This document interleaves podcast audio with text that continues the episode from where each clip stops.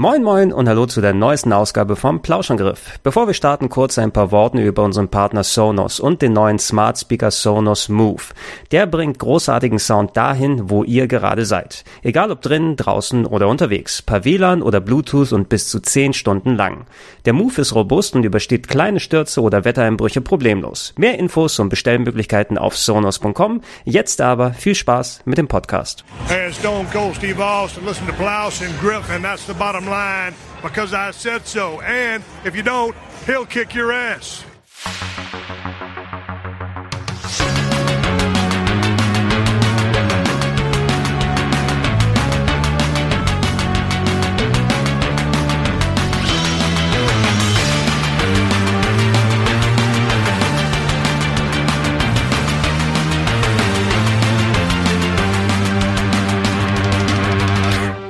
Ja, schönen guten Tag und herzlich willkommen nochmal hier beim Plauschangriff. Heute mal ein klein bisschen was anderes als sonst. Wer sich dran erinnern kann, vor vielen, vielen Jahren haben sich die Kollegen vom Stay Forever Podcast und wir uns hingesetzt und da, wie haben wir es genannt, den Konsole versus PC Podcast gemacht. Da die Leute von Stay Forever natürlich ein bisschen mehr PC-lastiger sind und wir beim Plauschangriff ein bisschen konsolenlastiger meistens, hat sich es angeboten, da mal dieses Crossover zu machen. Mittlerweile ist ja einige Zeit ins Land gegangen. Kollege Fabian ist ja auch für Stay Forever mittlerweile unterwegs und äh, bedient dort die Konsolensparte.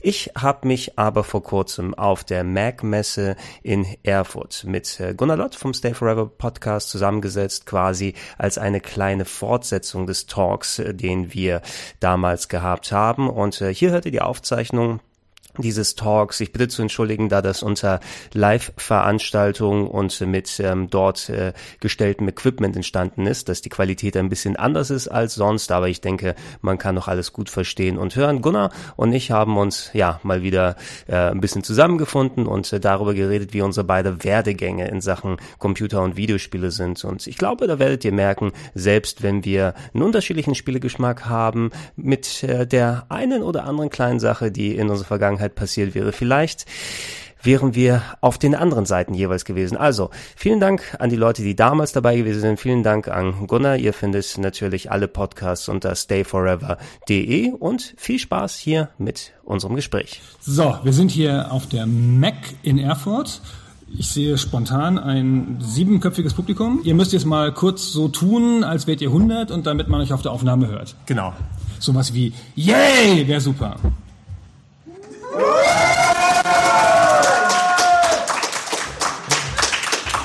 Was mir richtig gut gefallen hat, ist noch diese kleine Pause. Wer fängt als erster an? Hast du noch nicht getraut. Man will nicht der Einzige sein, der Yay dann sagt. Aber sehr schön. 500 Leute hier. Wer hätte Oh. das gedacht? Hab ich, hätte ich jetzt das mit den sieben, das schneiden wir hinterher wieder raus. Ja, genau. Ja, die haben sich wirklich jetzt angehört wie 50. Dafür gibt's Text-to-Speech, ne? 700. ist ganz easy. Genau. Und ich merke mir, der Herr mit dem Bart hat angefangen, aber es fängt ja immer ein Herr mit Bart an Ja, bei unseren, bei unseren Auftritten. Natürlich. So, worüber wir reden wollen, erstmal, ihr kennt uns alle, aber wir stellen uns nochmal noch mal, noch mal, noch mal vor. Der großartige Mensch hier ist der Gregor Katzius.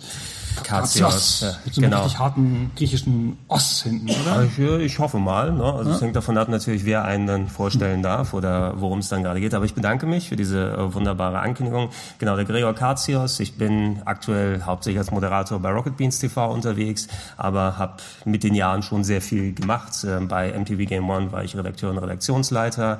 Und äh, in Sachen Podcast, was wir hier dann heute machen wollen, bin ich auch seit zehn plus Jahren mit dem Plauschangriff unter anderem unterwegs. Und den mache ich immer noch. Zusätzlich noch den Gedankensprung-Podcast über äh, YouTube und andere Geschichten der RPG Heaven. Und äh, ich bedanke mich sehr bei dem Gunnar Lott, der mich natürlich dann hier eingeladen hat, um von dem wunderbaren 2000 Leute Publikum hier zu sprechen. Denn dich muss man, glaube ich, auch nicht wirklich groß vorstellen, was Podcasts angeht.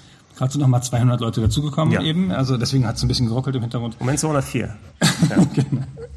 Ich bin, bin Gunnar Lott. Ich habe früher eine Karriere im Spielejournalismus gehabt, als es den noch auf Print gab, also auf gedruckten Zeitschriften. Arbeite seit ein paar Jahren in der, in der Spieleindustrie und äh, in der PR, in den Public Relations.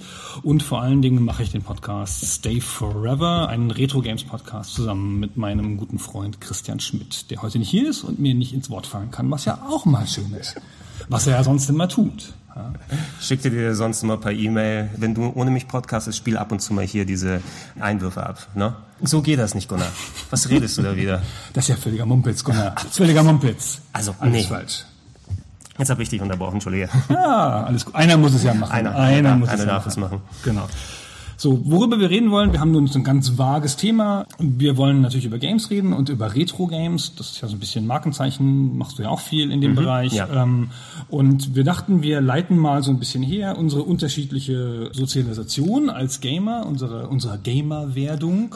Genau. Jeder hat ja, wenn er so lang wie wir in Sachen Videospielen und Computerspiele unterwegs ist, jeder hat ja so ein bisschen leicht anderen Weg bis hierhin gefunden. Und im Grunde, als wenn du eine Ausbildung für die Arbeit machst, nur bei uns ist diese Ausbildung das ganze Leben lang passiert, dass uns das zu diesem Punkt hingeführt hat.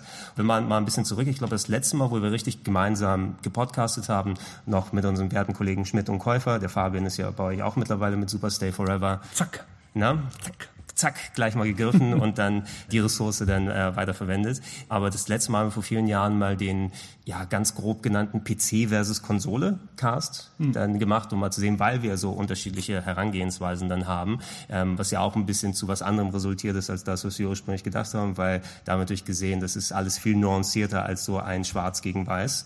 Und äh, ja, wir haben uns gedacht, was wir hier heute mit äh, oder untereinander besprechen können, mit euch hier mal, was wir euch präsentieren dürfen und mal zurückgehen und schauen, wie sind wir eigentlich zu den Spielern, zu den Leuten geworden, die wir heute sind. Und da habe ich dir vorher auch gesagt, hey, ja, ich bin so ein bisschen wirklich mehr im Konsolenlager unterwegs, spiele sehr viel auch heute noch Retro-Games vom Mega Drive, vom NES, vom Master System und so weiter und so fort. Aber ich glaube, es wird bei den Anfängen nicht so ultra viel anders bei uns beiden aussehen, weil wir sind Deutsche hier, wir sind Computerkinder, kann man nicht anders sagen. Ne?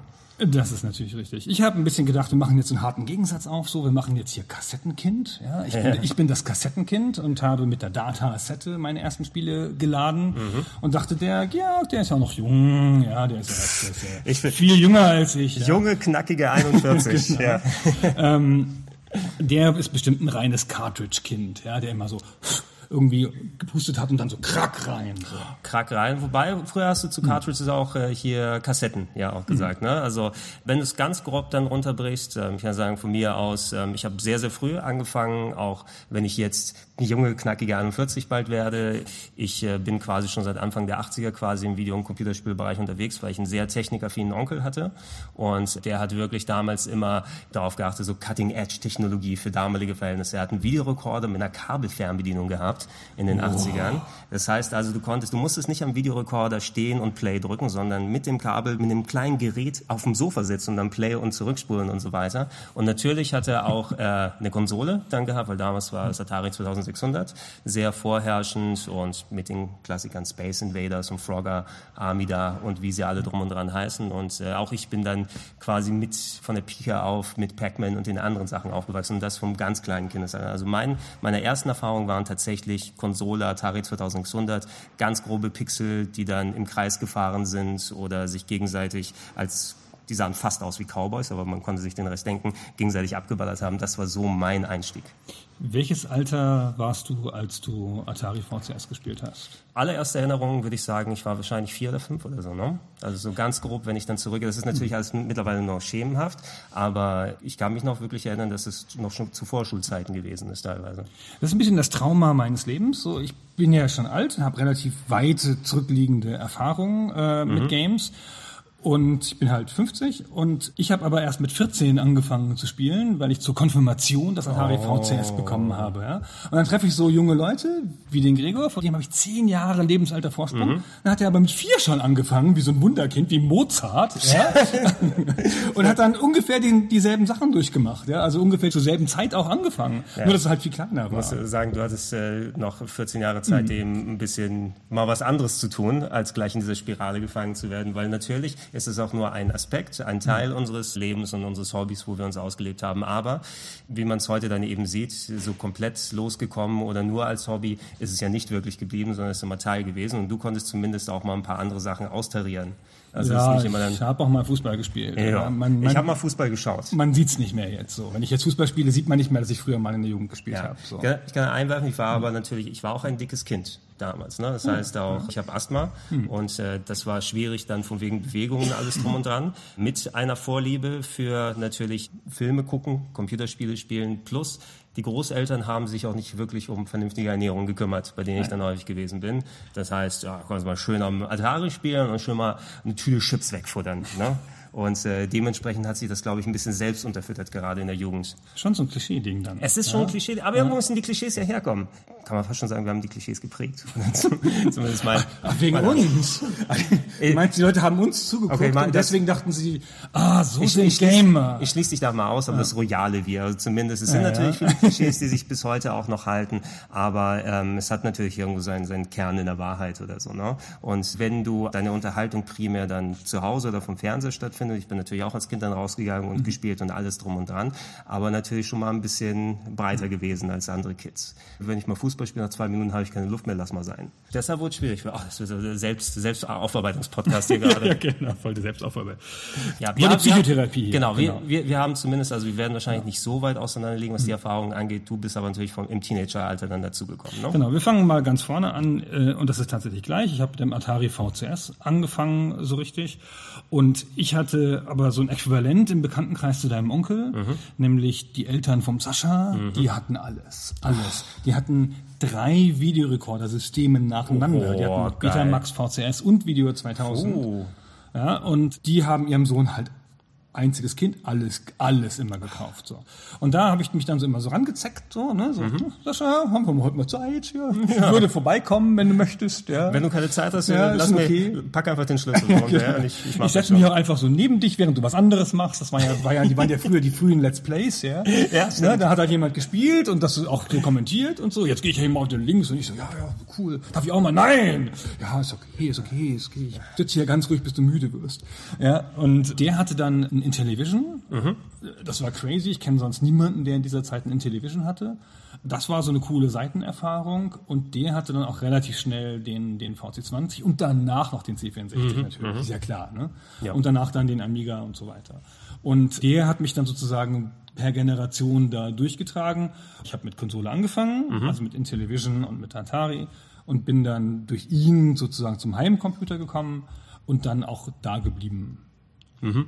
Und äh, ja, das ist natürlich ein, ein fast typischer Werdegang, mhm. gerade was hier deutsche Haushalte angeht. Ähm, es ist auch recht ähnlich bei mir eben gewesen in der Form, dass den Atari 2600 konnte ich bei meinem Onkel spielen, aber als Kind mit 2 D-Mark Taschengeld pro Woche kannst du dann nicht viel machen äh, und äh, selber Geld zusammensparen, dir solche Sachen lassen. Ab und zu mal vielleicht irgendwas zu Weihnachten oder zum Geburtstag dann. Und ich habe auch eher dann bei Kumpels äh, in der Schule oder bei Kindern aus meinem griechischen Umfeld, ne, die dann entsprechend auch von ihnen Eltern mit dem C64 dann beschenkt wurden, ausgestattet wurden. Da war man auch nochmal häufiger dann bei anderen und hat sich Sachen angeguckt. Ich kann mir auch erinnern, ein guter Kumpel von mir aus der Schule, der hatte als Erste im Umkreis dann Amiga gehabt, das ist schon ein bisschen später natürlich, aber wie es auch kommt, war man auf einmal häufiger bei ihm dann und äh, hat dann Sachen angeguckt. Ach, können wir das mal laden, können wir das mal ausprobieren? das weiß ich auch noch. Ach, ja, das ist vielleicht eine peinliche Geschichte, wenn man die erzählt, aber da war ich bei einem Kumpel, das war noch einen kleinen Tacken früher und der hat den C64 gehabt, aber den durfte er nicht so häufig rausnehmen, der musste eingepackt werden und in den Schrank da reinkommen, weil die Eltern wollten das natürlich irgendwie, ja, mein Junge, du sollst natürlich auch andere Sachen machen, nicht nur Computer spielen. Und ich weiß, dass wir bei dem dann gewesen sind und der musste kurz weg, der musste irgendwie was abholen. Und sagte, okay, Gregor, ganz gut genug hier, kannst mal eine halbe Stunde da bleiben. Und dann Zeiten vorm Internet, kannst nichts machen, hast keine Handys, hast nicht so, sonst was. Ich sitze da in der Wohnung ganz alleine, wenn der da unterwegs ist. Und dann packe ich den C64 aus und äh, sein C64 ausgepackt und angeschlossen und dann Danger Freak gespielt. Wenn es wenigstens ein gutes Game gewesen wäre. Gab es ein bisschen Zores, als dann ähm, die Eltern vor ihm angekommen sind und ich da vor dem ausgepackten C64er gesessen und gespielt habe. Ah, aber die hätten das dann auch bei dir durchsetzen wollen. Äh, Diese na, Medienkontrolle nennt man das ja heute. Na gut, bei, bei mir muss Oder man. war das denen einfach wurscht? Der andere Ach, Sohn doch soll doch zugrunde gehen. Ja, Hauptsache mein Sohn wird nicht mediensüchtig. Also je, jeder hat da so ein bisschen mhm. anders natürlich erziehungstechnisch mhm. das gemacht. Ja, für manche Eltern war es hauptsächlich, oh, hab gute Noten in der Schule und dann kannst du anstellen, was du willst. Bei mir waren es auch zum Beispiel lustige Taschenbücher. Ne? Mhm. Ich habe sehr viel, ich habe quasi Deutsch gelernt, indem ich lustige Taschenbücher gelesen habe, weil ich bin in einem griechischen Haushalt groß geworden, hier in Hamburg, also in Hamburg geboren, in Deutschland geboren, aber dementsprechend in der Familie sprichst du natürlich nur Griechisch zu Beginn. Und alles, was ich mir angeeignet habe, war, oh, lustige Taschenbücher, dies hier. Ich habe so eine riesige Sammlung gehabt. Und dann war es mehr so, wenn, sagen wir mal, vielleicht in der Schule es nicht so gut gelaufen ist, ich konnte machen, was ich will im Endeffekt und sehr viel bei meinem Onkel abgehangen, weil der die, die ganze Technikregel gehabt hat. Das ist mir eh sowieso häufig gewesen. Ähm, aber mir wurden auch mal schon mal die äh, lustigen Taschenbücher weggenommen, nachdem es mal eine nicht ganz so gute Schulnote gegeben hat in einem Jahr. Dann waren sie im Keller und als ich sie wieder rausholen wurde, waren sie größtenteils verschimmelt und ich musste sie wegschmeißen. Das war traurig. Meine Mutter hat all meine lustigen Taschenbücher, bestimmt 80 Stück, weggeworfen, weil ich mein Zimmer nicht aufgeräumt hatte. Oh, es tut so weh. Also es war so ein Three-Strikes-System oh, so. Also es war so eine Warnung, zweite Warnung und dann waren sie alle weg in so einem, in so einem blauen Sack und dann weg. Gott, oh Gott, oh Gott. Und das war ganz interessant, weil ja heutzutage ist ja, also ich habe eine Tochter, die ist elf und da ist natürlich, man guckt ein bisschen mit Medienkontrolle. Mhm, ja. Meine Frau ist auch ein bisschen zackiger als ich. ich sie spielt ja nur. Ist ja was Gutes. Ja. Ja. Kreativität. Ja, hat mir auch geholfen. Ja. ja und ähm, meine, meine Frau so, nee, nee, mh, ganz vorsichtig und die, die Zeiten limitieren und so. Das gab es in meiner Jugend gar nicht, weil das alles noch so neu war. Und ähm, weil das auch viel sozialer war, weil man mhm. oft mit Freunden gespielt hat, ja. bei Freunden und so. Und dafür wurde aber das Lesen wurde reglementiert bei mir. Oh, okay. Aber so richtig so mit, okay, und dann machst du aber aus und nicht noch mit der Taschenlampe unter der Bettdecke lesen. Und dann gab's so richtig so, dann brauchst du eine Brille, pass mal auf, so weißt du, so Androhungen, so mhm. wie, wie vom Masturbieren wirst du blind, so. Wie wenn du immer mit Taschenlampe unter der Bettdecke liest hier, dann brauchst du später eine Brille, mach das nicht und so. Da wurde das Lesen noch reglementiert. Ja, aber ich trage übrigens eine Brille hier gerade. Das hat, hat keine Korrelation. Ja, ja ich, hab schon, ich ich hab schon auch eine, aber ich habe die erst mit, äh, erst seit ich 42 war und dann altersweitsichtig geworden bin. Bis dahin ging das nicht. Das ist, äh, nee, das, das sind einfach nur normale Gläser, das ist ein bisschen intellektueller, um ja, genau. so zu sagen. Dieses breite, breite Bullengesicht. So was denn das, das, das Lesen reglementiert? Bezieht sich das mhm. aber auf eher so Unterhaltung in Richtung Comics oder ging es auch um Bücher und andere nee, Sachen? es ging um alles. Ja? Meine Eltern haben da keine Unterschiede gemacht. Okay, wir, waren nicht so, wir waren nicht so ein bildungsnaher Haushalt. Okay, das finde ich. Also ja. bei mir war es speziell eben, weil es dann Comics gewesen mhm. sind und lustige Taschenbücher habe ich hauptsächlich gelesen, aber da ist natürlich auch in ähm, so kleinerer Fassung jede Woche die Ips oder so geholt, mhm. wenn sie gekommen ist oder Fix und Foxy. Wobei, wenn wow. ich nur Fix und Foxy übrig behalten hätte, dann das wäre traurig gewesen, weil das ist qualitativ schon clever und smart mhm. solche Geschichten, das Mad Magazin. Mhm. Ähm, und äh, also ich habe sehr, sehr viel eben davon dann auch konsumiert. Und mir ist es so vorgekommen, wenn dann entweder die Großeltern oder die Eltern auf den Trichter gekommen sind, oh, der macht zu viel von der einen Sache. Das kann eventuell nicht so gut sein. Dann kam irgendwie so, dann sagen, oh, ich gebe dir kein Geld mehr, um dir irgendeinen Comic zu kaufen, kauf dir was anderes. Und äh, vielleicht ist es dann in die Richtung immer hin und her gegangen. Also ich weiß, dass mir die Comics weggenommen wurden, aber zumindest ich habe in früher Kindheit selber wenig Videospiele oder Konsolen oder solche Sachen besessen. Das kam tatsächlich meine erste eigene Konsole war, dass ich mal das alte Atari VCS von meinem Onkel bekommen hat mit Modulen, die er nicht wollte. Und meine Großmutter konnte ich belabern, mir ein C64 zu kaufen zu Weihnachten, weil man es für die Schule braucht. Ja, das habe ich auch gesagt. Ich weiß immer bis heute noch nicht, was man da für die Schule wirklich gebrauchen kann. Ne? Also außer großen Taschenrechner oder ich fange an und trainiere Programmieren oder was auch immer. Aber eigentlich ist er eh noch gespielt damit. Aber interessant, dass es da schon, also beim C64, wo noch niemand einen Nutzen für hatte, mhm. ja, wo ja in so Zeitschriften äh, noch manchmal so Artikel waren, so hast, mit, hast du mal ein Programm, hast du mal ein Programm abgetippt komplett aus einer Zeitschrift, ja, ja, ja, ja so eine Happy Computer im Assembler Code, alles habe ich auch mal gemacht, so zwei Tage damit verbracht, immer so alles einzutippen und gucken, ob die Quersumme mhm. stimmt. Mhm. Das machst du ein, zwei Mal und äh, dann sagst du, weiß vielleicht auch doch nicht wert. Aber ich habe schon versucht, auch Programme zu schreiben, ja. so. also jetzt nicht im großen Stil, aber so ein bisschen. Ich hatte mal so eine Phase, wo ich so Text-Adventure machen wollte, weil ich oh. so ganz schlimmer Text-Adventure-Fan bin. In, auch in, heute ba noch. in Basic, ja, ich, genau, ich auch, Basic, ich auch ja. tatsächlich. Also so ein ja. bisschen die Zorg-Sachen oder sowas später gespielt. Was ich gemacht habe, so mit dem ganz rudimentären Wissen, weil ich habe versucht in der Richtung was zu machen, aber habe gemerkt, das ist nicht wirklich mein Forte. Äh, ich habe auch angefangen, Informatik zu studieren mhm. beispielsweise, aber so bis auf ein bisschen Basic und andere Geschichten habe ich nie weiter da entwickelt. Äh, was ich gemacht habe, war Spiele zu nehmen und quasi den Intro-Screen zu verändern und da meinen Namen mit reinzuschreiben. Ne? Oh, Killer. Ja, das ist geil, das ist ganz geil, ne? Dann, dann hier das neueste Super Megaspiel von Gregor. Geil. Ja, mehr braucht man ja auch nicht. Ne? Da muss 20, man 20 go to 10. Ja, muss man es ja nicht machen. ja, genau. Aber du, du hast tatsächlich auch dich richtig mal reinfuchsen wollen und selber ein Text-Adventure bauen, ne? Ja, genau. Aber ich musste früh lernen, dass ich da kein Talent für habe. Ähm, Aber naja, das hat nicht funktioniert. Also jedenfalls der C64 war so, hat die große Welt aufgeschlossen, Mhm. ähm, wie auch bei dir, ja, weil dann kamen halt immer magisch diese Disketten in den Haushalt, Ja. logischerweise. Also, es ist, ist ja genau. natürlich auch wirklich der, also der Hauptgrund dann auch entsprechend hier, dass du dich mit Software über den Freundeskreis versorgen kannst, weil ein Modul kannst du nicht einfach kopieren. Zumindest zu den damaligen Zeiten nicht. Da musst du für ein Atari-Spiel immer noch deine aber wahnwitzigen 30 D-Mark bezahlen, 20, 30 D-Mark. Und ähm, wenn du einen C64 dann hattest, dann hast du eben mal einen 10er-Pack Disketten und einen Diskettenlocher organisiert. Dann hast du nämlich 20 Disketten gehabt statt 10.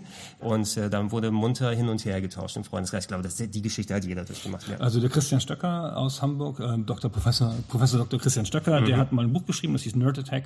Und da hat er seine Sozialisation in den, im, im Fränkischen beschrieben und Mhm. das war auch ganz genau so, also Generation C64 so. Das Interessante ist, dass ich finde, also das war so ein Überfluss an Spielen Mhm. zu der Zeit. Ein bisschen wie heute, ja, heute mit Steam und allem Kram und so. Und heute führt das dazu, dass ich mich nicht mehr konzentrieren kann auf einzelne Erfahrungen und immer, und bei Netflix ist es ganz krass so, wo ich das, wo ich denke so, nach 30 Sekunden so, nee, das gefällt mir nicht. Da suche ich mir was Besseres. Da finde ich in dem Ding noch was Besseres. Und damals war es aber so, da kam dann halt die Diskette mit zehn schlechten Spielen drauf und wir haben die alle religiös durchgespielt. Also wir müssen so viel Zeit gehabt haben. Es ist, es ist, du hast gesagt, das klassische Überangebot heute. Es ist sowieso auch, also wenn du dann das auch mit den Jahrzehnten mitgemacht hast und immer dieses Überangebot größer und größer wird. Also es ist irgendwann nicht mal mit, mit kopierten Spielen oder so gewesen. Meine Spielesammlung alleine, die ich daheim immer noch pflege, was jetzt so die physischen, also die richtig vorhandenen Spiele angeht, da bin ich wahrscheinlich bei 200 oder 300 Stück mittlerweile, was nichts im Vergleich ist mit Leuten, die dann alles sammeln, weil ich auch wirklich pflege und verkaufe und andere Sachen mache. Aber das, da ist auch nur der harte Kern, den ich wirklich behalten wollte bisher und mein Steam-Account hat 1500 Spiele. Also was willst du da dann heute anstellen? Äh, zu der damaligen Zeit hast du aber auch dich wirklich committen müssen, richtig. Ne? Wir haben von Diskette gesprochen, aber Datasette hast du jetzt auch erwähnt. Wenn ich jetzt ein Spiel mit Datasette spielen will, ne? Zurückgespult und dann hast du erstmal geduldig deine fünfeinhalb Minuten oder sechs Minuten gewartet, ne? während alles flackert auf dem Bildschirm und dann ist es quasi auch eine ganz besondere Art der Unterhaltung gewesen. Das ist immer das Verhältnismäßige. Ne? Mal den Fernseher nehmen und einschalten oder Radio hören oder die LP auflegen oder sowas, ist ein bisschen was anderes gewesen. Das hat ja nicht den gleichen Kick in Anführungsstrichen gegeben und selbst die billigsten, schlechtesten Spiele, die in einem Zehnerpack auf Diskette von irgendeinem Kumpel dann mitgegeben wurden, das war alles was Besonderes, weil man sich wirklich committen musste und dann war cool, seine Zeit damit zu verbringen. Das war ja auch alles neu. Ja, heutzutage Ja, ist es ja so faszinierend, mega faszinierend. Heutzutage ist es ja so getuned und alles, wenn du halt ein neues Spiel siehst auf Steam oder eine neue Serie auf Netflix, du hast ja schon die Box im Kopf, wo du es reintun kannst. Ja. das hier ist jetzt immer, das ist mehr ein Roguelike, ist es ein Roguelike mit Permadeath oder ohne oder was weiß ich was, ja, und bei Netflix ist es jetzt mehr eine Krimiserie oder so. Und damals waren ja ständig Überraschungen, weil ja die, die Branche noch nicht so eine Sprache entwickelt hatte. Mhm. Ja, und alles nochmal irgendwie anders war. Ja, eins meiner absoluten Lieblingsgenres, was sich bis heute hält, ist das Grafik-Adventure, also Text-Adventure auch im Bedingten, weil man natürlich da auch so ein bisschen was mitgenommen hat, aber so für mich fast schon eine religiöse Erfahrung, kann man sagen. Genau das, was du ausgeführt hast, du weißt nicht, was für eine Art Spiel das ist, aber auf einmal hatte ich Maniac Mansion damals da für den C64 und du machst es rein und siehst, scheiße, ne? Also ich hatte auch voll Schiss, in dem Haus da rumzulaufen, weil dann auch natürlich... Ja, weil du auch noch so klein warst. Genau, also klein. Ich war Ich ja schon 18.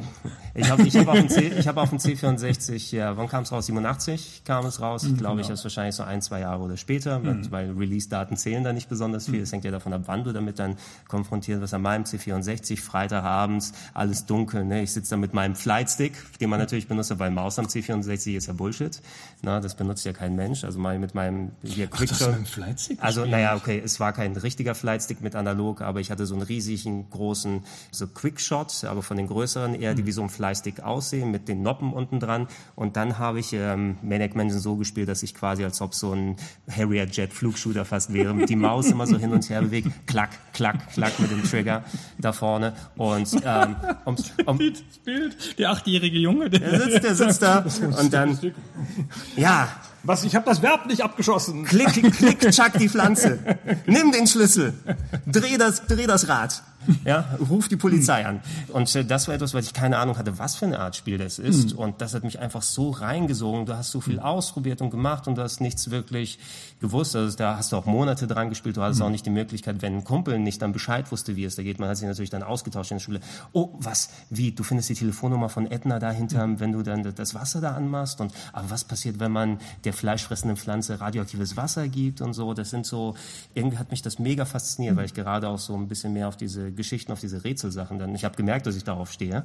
Ich habe mir zum Geburtstag damals, das weiß ich noch, gewünscht, ein originales Zack McCracken.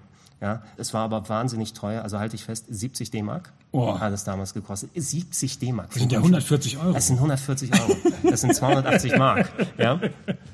Ähm, und ich habe mich so schlecht gefühlt, nach so viel Geld oder sowas mm. dann entsprechend zu fragen. Aber meine Mutter hat mir das dann geschenkt mm. und dann diese Verpackung dann zu haben, das originale Spiel mit Zack McCracken, was ich übrigens für zweieinhalb Jahre lang nicht richtig durchspielen konnte, mm. weil ich nicht wusste, wie man das mit dem Ei und der Mikrowelle mm. im Flugzeug macht, damit man das dumme Feuerzeug holt, was direkt der Anfang eigentlich ist. Aber das Spiel erzählt das einem alles nicht und du kannst 500 Stunden andere Sachen machen, ohne weiterzukommen.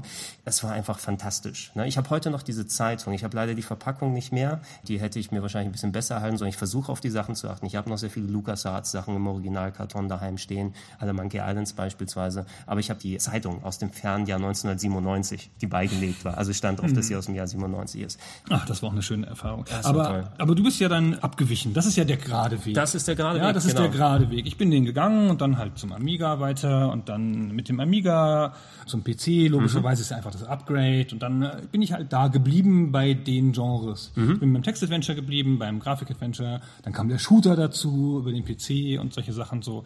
Aber du bist ja schon ins Cartridge-Land ausgewichen. Wie kann denn das passieren? Ja, ich bin einem aufrechten deutschen Kind. Das, das ist das ist eine ganz traurige Geschichte damals noch. Nein, traurig ist es nicht, aber tatsächlich, ich habe irgendwo mal diesen diesen Schlenker gemacht, der mich eben bis heute quasi bestimmt hat. Meinen ersten eigenen PC hatte ich im Jahr 2000 erst. Also ist auch mittlerweile fast 20 Jahre her. Das klingt vielleicht noch nicht so lange her, aber da war ich eben auch schon im Erwachsenenalter, wo ich mir den dann leisten konnte. Es war einfach eine Geldfrage in der Richtung aus, weil ähm, C64 gerade noch so gewünscht. Ich habe nicht wirklich viel Taschengeld bekommen damals als Kind und habe mich dann eher mit so Budgetspielen dann über äh, hier über Wasser gehalten. Und wenn wir in Griechenland gewesen sind, wenn wir als Familie im Urlaub dann in die Heimat gefahren sind, dann äh, für die sechs äh, Wochen über die Sommerferien, dann bist du dann natürlich auch mit der Automatenkultur groß geworden. Das hört man auch so ein bisschen aus meinem Alterskreis dann raus. Oh, hier in Deutschland hast du natürlich keine Spielautomatenkultur, weil es ja zusammengeworfen wurde mit dem Glücksspielautomaten. Dementsprechend ähm, kein Eintritt unter 18. Überall anders, ne? Kids rappelvoll Spielautomaten, Street Fighter, Bubble Bobble, Tetris, Double Dragon und wie die Geschichten alle heißen. Also war ich da entsprechend geschädigt, weil wenn ich dann in Griechenland gewesen bin, selbst das kleine Dorf, wo ich daherkomme, ähm, wir hatten drei Spielhallen da ne? Hm. und die alle mit unterschiedlichen Automaten ausgestattet. Ich kann mich auch noch zwar ein paar Sachen sehr gut erinnern aus meiner Jugend und Kindheit, aber es sind dann mehr so punktuelle Sachen, so Momente oder Emotionen, die man da gespürt hat. Und ich, ich sehe noch vor mir das Bild, dass ich in dieser Spielhalle sitze im Jahr 88, 89. Ne? Da sitze ich gerade auf einem Double Double Dragon Automaten und ich habe so eine kalte Flasche Cola und leckeres Sandwich, was die da mhm. ausgegeben haben. Und dann sitze ich da, ich spiele Double Dragon und ähm, The Power von Snap läuft im Hintergrund. Das sind so Sachen, wo ich dann gesagt, ja geil, das, das ist richtig, richtig, richtig gut. Ne? Und die Sachen konntest du nur bedingt auf dem C64 mhm. spielen. Da gab es ab und zu mal so ein paar Arcade-Umsetzungen. Ghost and Goblins habe ich genannt. Wunderbare Musik übrigens. Mark Cox, Cooksey oder so. Ich weiß gar nicht mehr, wer den Soundtrack gemacht hat. Ähm, ganz anders als die Spielhallen-Varianten, aber du konntest dich bedingt da so ein bisschen austoben. Ähm, ich konnte es mir nicht leisten, mir einen Amiga zu holen. Ich konnte mir sowieso einen PC nicht leisten, weil das wurde selbst mit der 286, 386er Ära. Ich habe Zeitschriften verschlungen, wirklich. Die Happy Computer habe ich ein bisschen gelesen vorher, die Powerplay war mein, meine Bibel. Ne? Ich habe immer jede Powerplay geholt, wenn sie rausgekommen ist und ähm, auch fein säuberlich die grünen Zettel gesammelt für die Tipps und Tricks, selbst für Spiele, die ich nicht hatte und die dann durchgelesen. Und ich war immer so fasziniert, oh, ich würde so gern sowas wie, wie Ultima 7 spielen ne? und ähm, die, die ganzen anderen Geschichten. Wing Commander, what the hell, das sieht ja fantastisch aus, aber ich kann mir keinen 286 leisten, ne? um solche Sachen mitzunehmen. Und da war es eben nochmal über den Onkel, den ich erwähnt habe, der ist tatsächlich eher im Konsolenlager geblieben und hat mehr in Richtung Sega sich dann weiterentwickelt, also weiterentwickelt, nennen wir es mal so. Ein Sega Master System, irgendwann Sega Mega Drive und sowas gehabt. Und ähm, ich konnte erst wirklich später anfangen, so ein bisschen nebenbei zu arbeiten, mir was zu verdienen.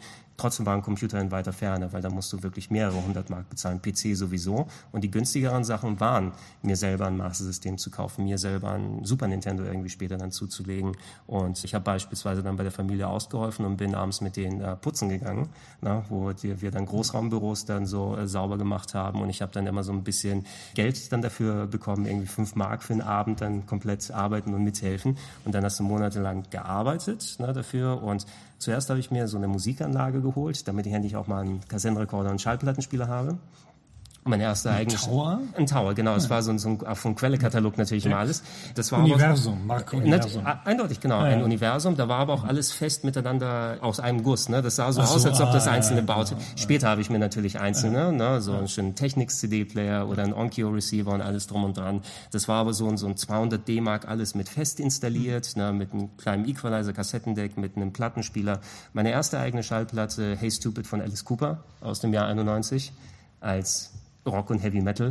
Denn äh, Zuhörer, ich hatte übrigens auch mal ganz lange Haare. Ne? Klassischer, klassischer Geschmack. Klass, ja, ganz, ja. ganz klassisch und so weiter gewesen. Und das Zweite, was ich mir zugelegt habe nach monatelanger Arbeit, war dann ein eigenes Super Nintendo, weil es mhm. einfach auch das bezahlbarere war mhm. und weil ich eben auch so durch diese Automatenkultur und eben durch das familiäre, wo ich dann Master System und Sega Sachen gespielt habe bei meinem Onkel, einfach so auf den Trichter gekommen bin, ja, diese coolen Action Sachen, diese inszenierten, diese Shooter, diese Jump'n'Runs und sowas, diese Marios, diese Sonics, die haben mich richtig begeistert und leider ist es, also leider kann man in dem Grunde sagen, es hätte wahrscheinlich eine dezent andere Entwicklung gewesen, weil ich bin sehr zufrieden damit, wie meine Spielentwicklung dann gegangen ist, weil ich liebe diese Spiele und bin dann eher später sogar im japanischen Rollenspiel hauptsächlich gelandet, von wegen Komplexität, aber auch entsprechend Grafik und Spaß und Anspruch und so weiter.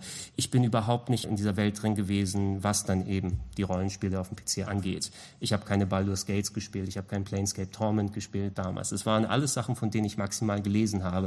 Und dann war ich eben schon, ich habe ein Super Nintendo, ich habe die Sachen, ich kann jetzt anfangen, richtig Geld mir zu verdienen. Dann ist es eben eher mit Playstation und andere Sachen weitergegangen. Und ähm, das war der Weg, den ich dann eingeschlagen habe letzten Endes.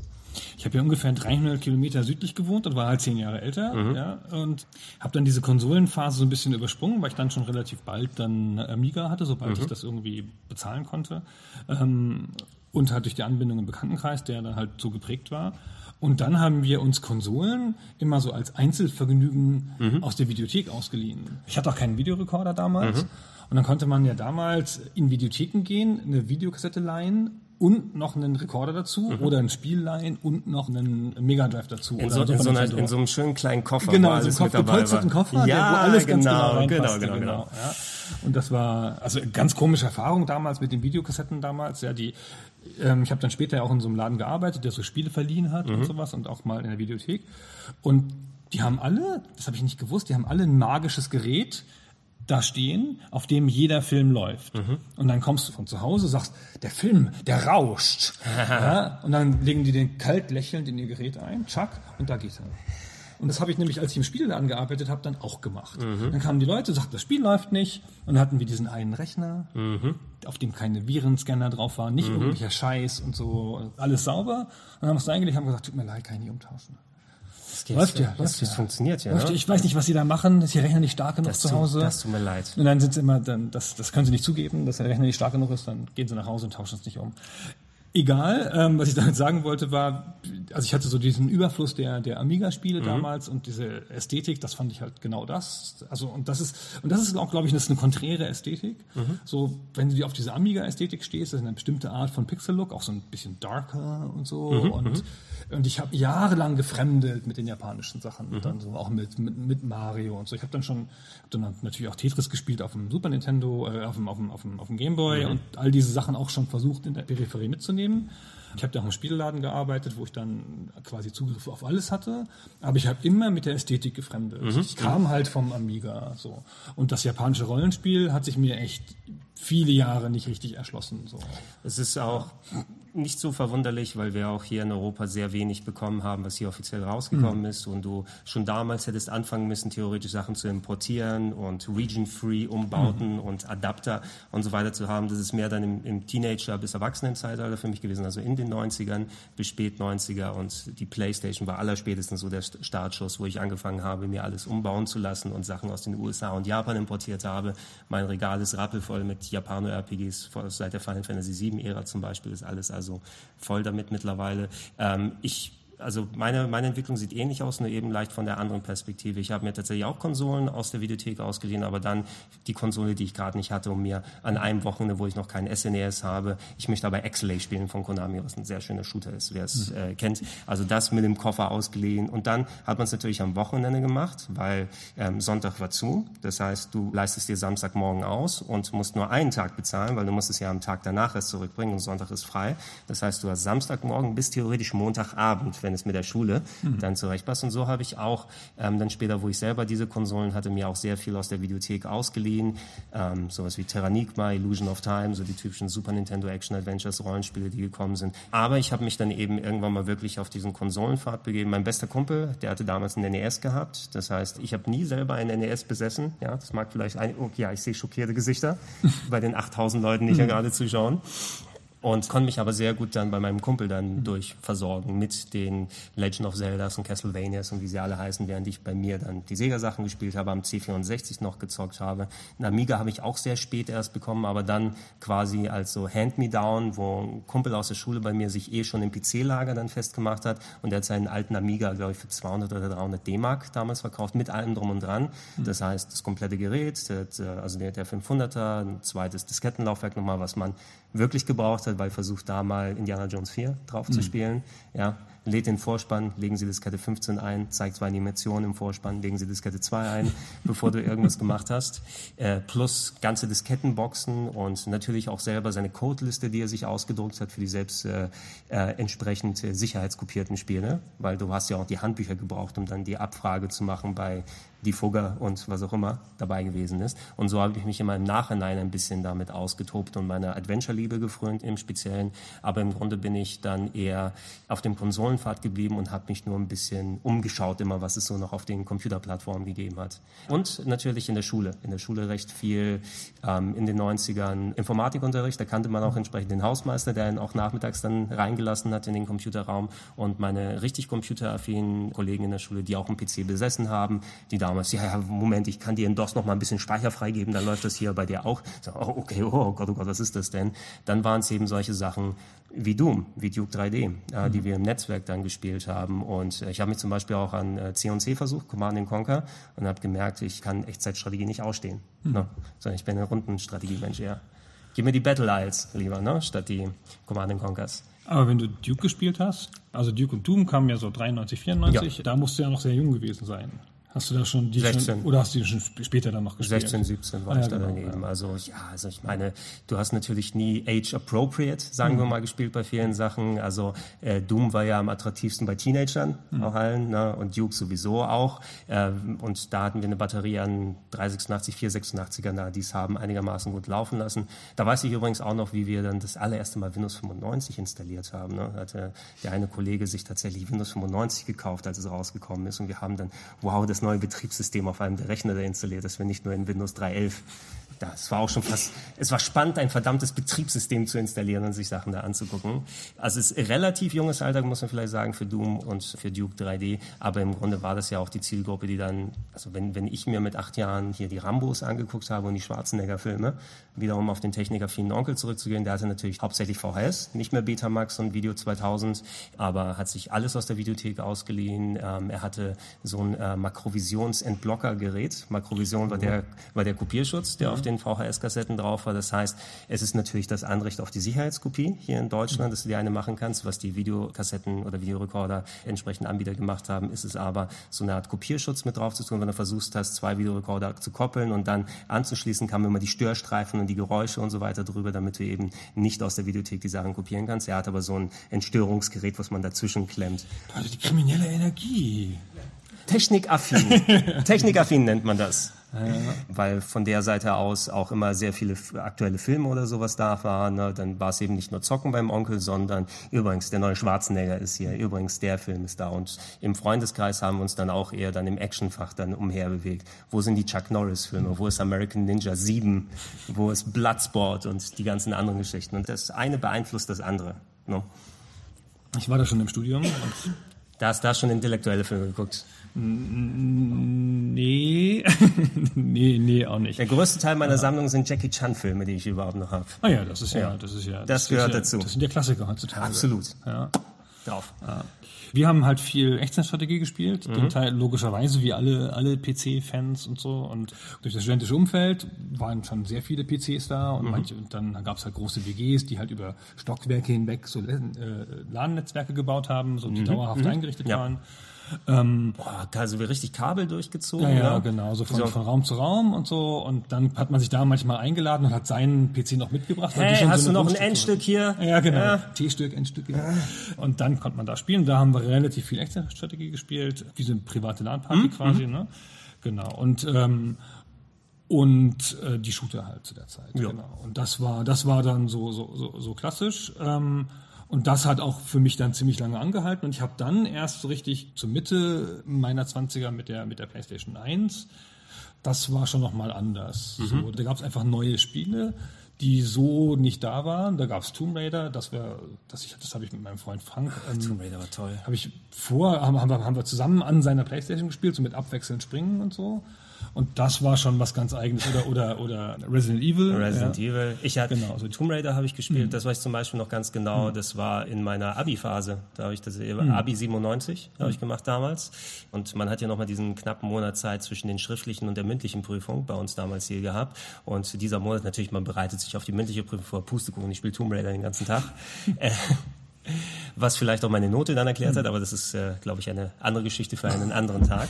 Ja, nee, ich kann mich auch wirklich ganz genau noch dran erinnern. Sehr interessant, aber ich bin zum Beispiel überhaupt nicht in dieser Multiplayer-Szene aufgegangen. Ich bin nicht so der Multiplayer-Zocker. Ab und zu mal eine Partie Street Fighter zu zweit oder so. Oder mal, wenn man es damals Multiplayer, finde ich. Ich finde, finde also, dieses, dieses kompetitive Spielen am Gerät zusammen. Mhm das ist für mich sozial. Ja. Das ist irgendwie Aber Multiplayer, Multiplayer muss mehr so mehrere Rechner oder im Internet Anonym, gemeinsam. Genau, über eine große, große Distanz mit mehreren Leuten und es muss halt auch, es muss auch vier Stunden dauern, bis es entschieden ist. Also mir, mir, mir hat es nie so viel zurückgegeben. Mhm. Ab und zu mache ich das auch immer noch ganz gerne, aber ich, ich habe zum Beispiel keinerlei, ich habe keinen Xbox Live, PSN mhm. oder wie sie alle heißen. Ich bezahle für keine Online-Services, weil ich keinen Multiplayer oder keine Online-Geschichten dann mache und auch noch relativ selten, wenn es dann mal eine Partie Street Fighter oder Tetris oder Gitarre Guitar Hero ist, das kann ich immerhin noch ziemlich gut einigermaßen, da kann man sich auch noch mal ein bisschen drin messen. Aber ich bin tatsächlich mehr der Singleplayer-Typ, der mehr Story-basiert Sachen spielt. Sehr viel Adventures, sowas Visual Novels, die japanische Art der Adventures. Ja, erzähl doch mal, lass uns da mal diesen, diesen Gegensatz ausarbeiten, weil ich habe natürlich ganze Genres verpasst. Mhm.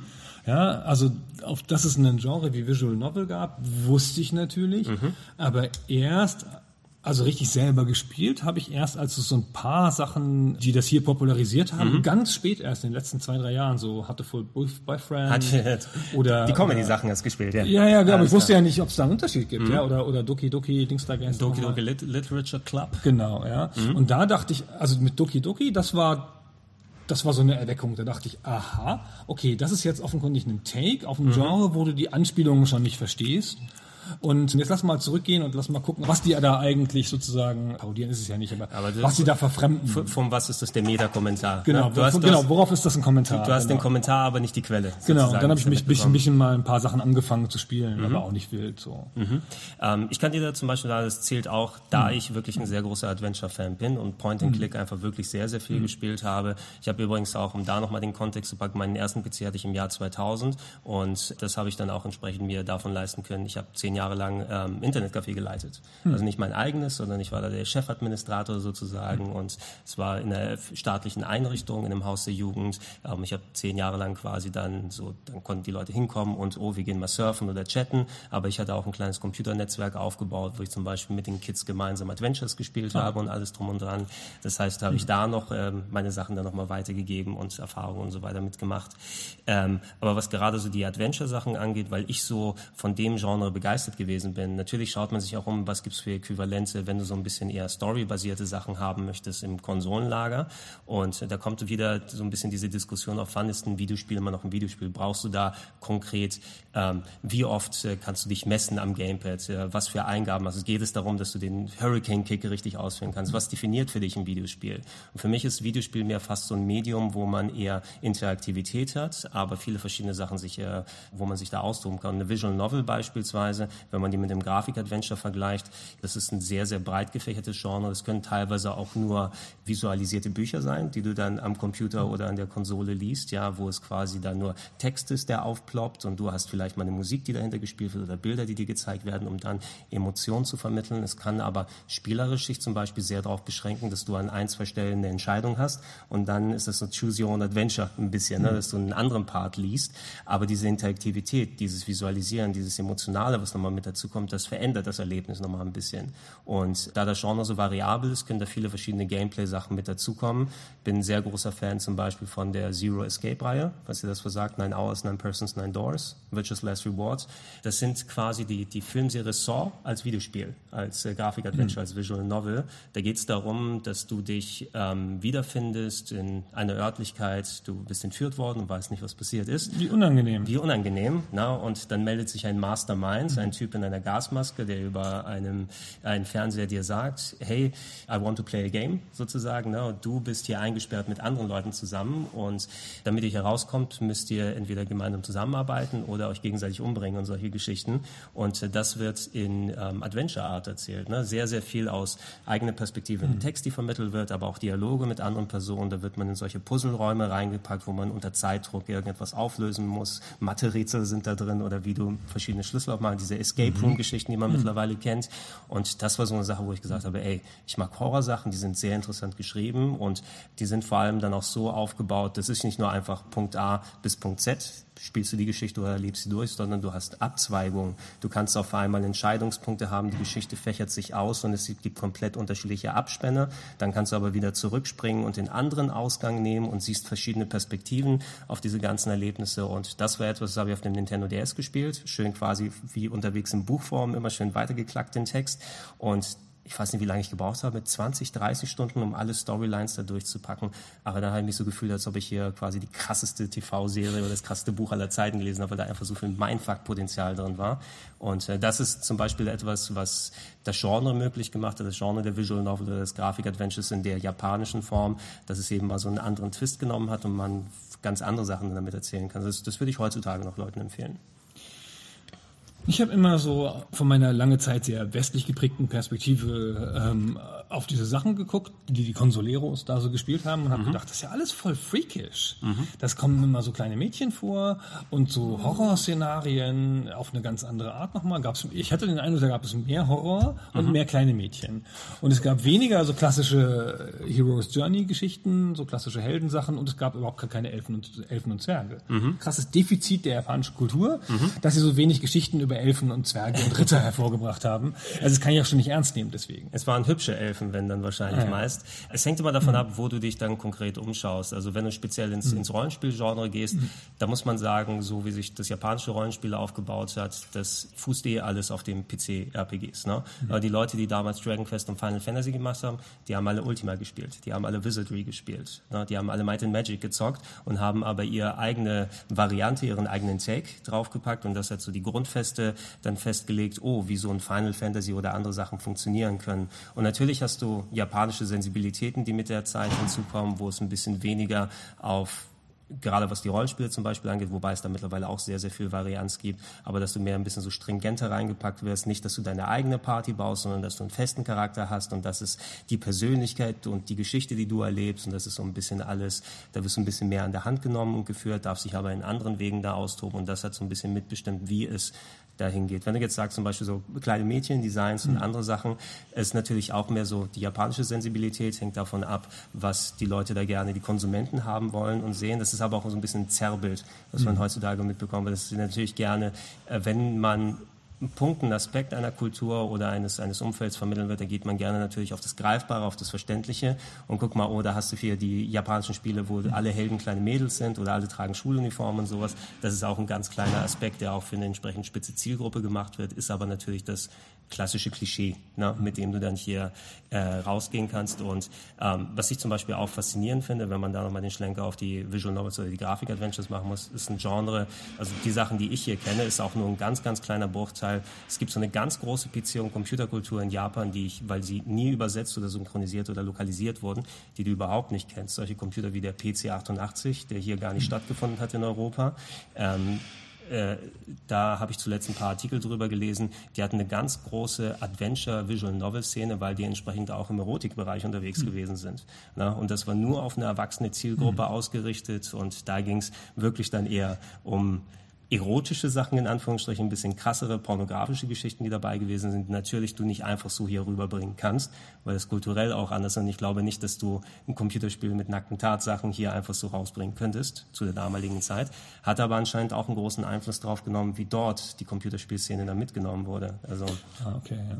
Na, das sind, das sind, man, man kriegt als Außenstehender immer so einen Einblick, man hat punktuell Sachen, die mitkommen. Es gibt so viel aus dem japanischen Bereich, dass man immer noch genug zum Zocken hat. Aber da ist auch eine riesige Welt dahinter, mit der wir uns, selbst ich mich gar nicht auskenne. Mhm. No. Lass mal ganz kurz bei den Rollenspielen bleiben. Da habe ich eine Frage, die ich schon lange mal adressieren wollte. Ja. Ist, ich weiß auch, dass die japanischen Rollenspiele sich quasi zurückführen auf die PC-Rollenspiele. Ja. ja.